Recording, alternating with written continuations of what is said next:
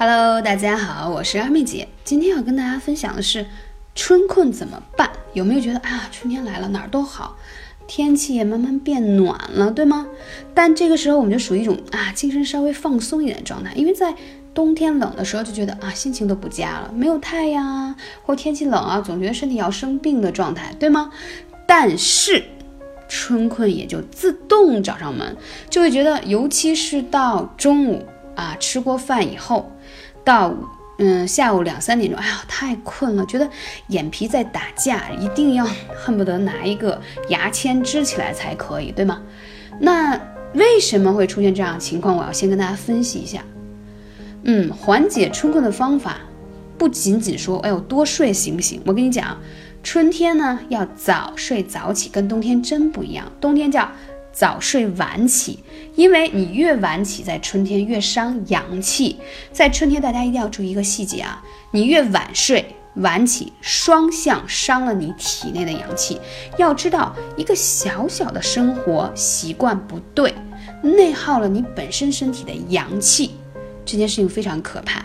因为之后，无论你是吃多少的补品，还是用艾灸的方式调整。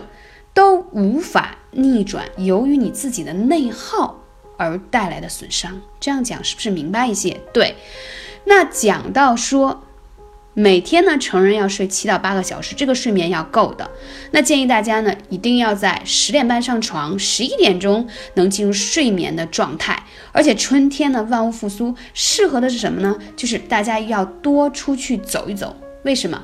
因为春天万物复苏的时候，它就是说。在生机勃勃，你的阳气在体内，如果想生机勃勃的话，就要运动起来，阳气才会蒸腾起来。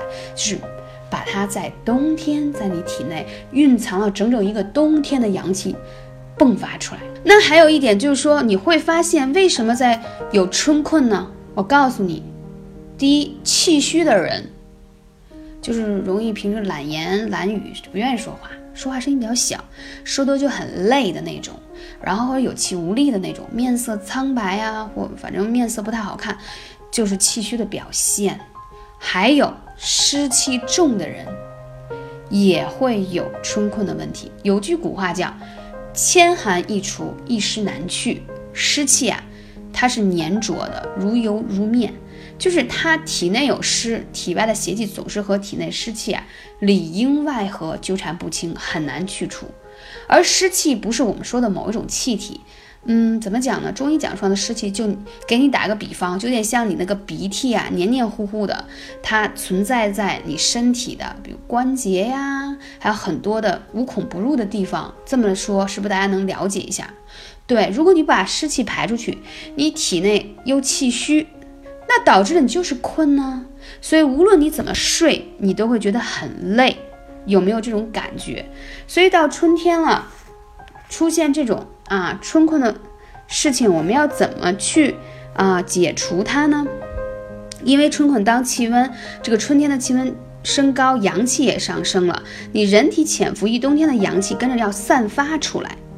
但是如果说你冬季储存的阳气不足以满足你的活动和生长的话，就会出现春困。所以二妹姐为什么在冬天的时候天天强调要什么冬三月藏三月，而且要三九。灸有没有记得？所以你冬天要是说那点阳气没藏好，春天该发出来的时候，你就是后肌力不够足，所以你就会困。然后再遇到自己本身呢，呃，气呢又不足，气虚，然后又湿气，这两个呢就形成了很大的阻力，你体内的阳气就迸发不出来，人就会很累。那讲到这些怎么办呢？嗯，讲重点了啊！如果记不住，一定要来问我幺八三五零四二二九。一定要灸哪些穴位呢？关元穴，为什么？因为你一个冬天的阳气蒸腾是需要你自己的新陈代谢，但是有些小主气虚啊，自己的迸发能力弱呀，就需要什么激发关元，激发你潜在冬季里藏在体内的阳气，明白吗？还有你气虚呢，通过补关元就可以把你那种懒洋洋的状态补起来。第二个。肝腧穴，我在前两期的节目有讲过，春天我们要养肝气，所以肝腧是在你后背的穴位，找不到呢也可以来问我。所以养肝气很重要，而且还不得不说，有一句话叫“男怕伤肝，女怕伤肾”，但同时女人必须要养肝，因为女人每个月都有月经期，需要很多的血来供给我们，所以肝是藏血的。如果你的血藏的不够多，想想你的月经能正常吗？所以去灸肝腧穴是养肝、挥发肝气的时候。第三，涌泉穴，涌泉穴在哪里？脚底，对不对？这个已经讲过很多次了。你可以通过泡脚的方式，也可以通过艾灸的方式来刺激涌泉穴，因为你要安睡，而且肝肾本身是一对兄弟。你补了肾的同时，涌泉穴对肝脏也非常好。那这里必须要讲到说，为什么要补涌泉呢？你睡得好，有助于你的阳气升腾，才可以协助你更好的不再春困。春困它只是你的一种症状，说明你被气虚困扰，被湿气困扰。那这三个穴位呢？如果你觉得你湿气还有点重，还可以配合什么？配合中脘穴和足三里，它可以加速你体内湿气排出。啊，那在这里必须要再强调一下食疗的方法。春季养肝一定要多喝平阴玫瑰花茶，因为这个花是专门在《本草纲目》当中被记载入肝梳理肝气的。所以春天一定要大量喝，重要事情说 n 遍，不要嫌我烦，赶紧喝起来。那你就会发现自己的心情会变得好，肝气会越来越顺畅。这样再配合二妹姐说的饮食起居的方式以及艾灸的方式，你会发现调整一个月的时间，哎，发现自己的精神神越来越好了。感谢你，我是二妹姐，下期节目再见。